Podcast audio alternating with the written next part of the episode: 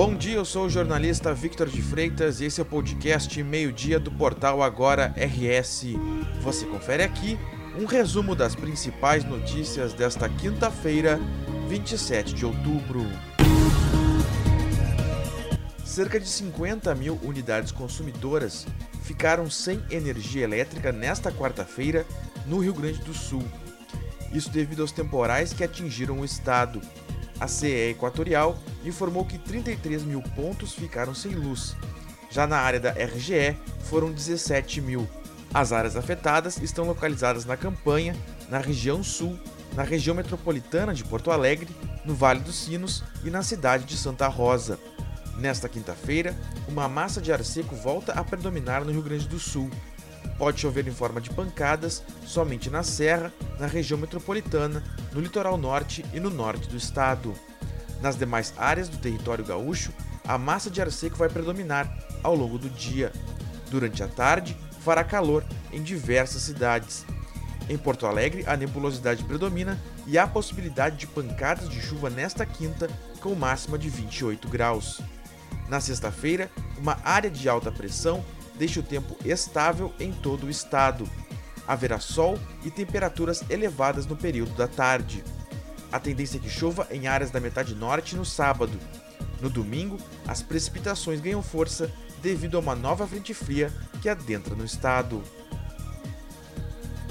Uma investigação de cerca de três meses da Polícia Civil resultou na descoberta de um esquema criminoso que utilizava cartões clonados para comprar produtos via aplicativo e depois revendê-los com um preço abaixo do mercado.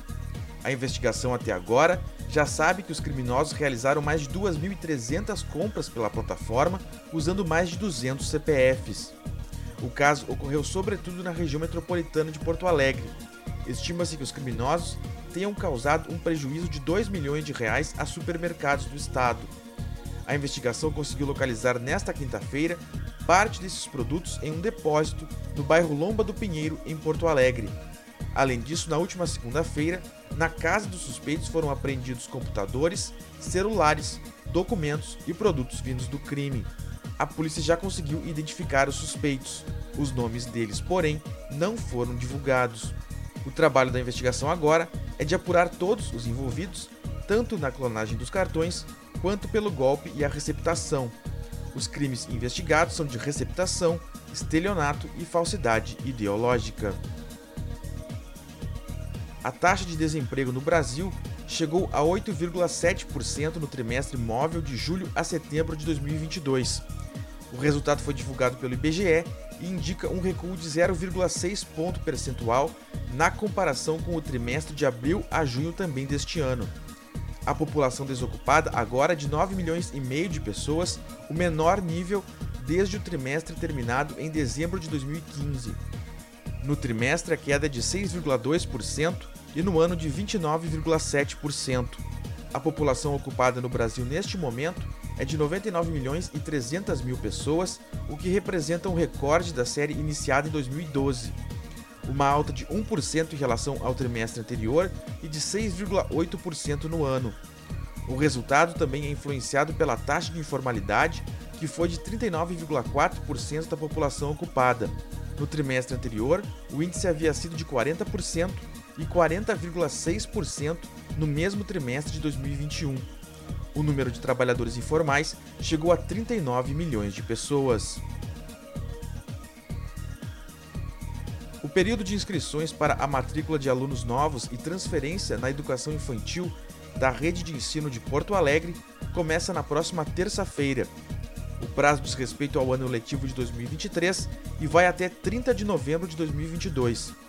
Podem participar do processo crianças com até 5 anos e 11 meses de idade.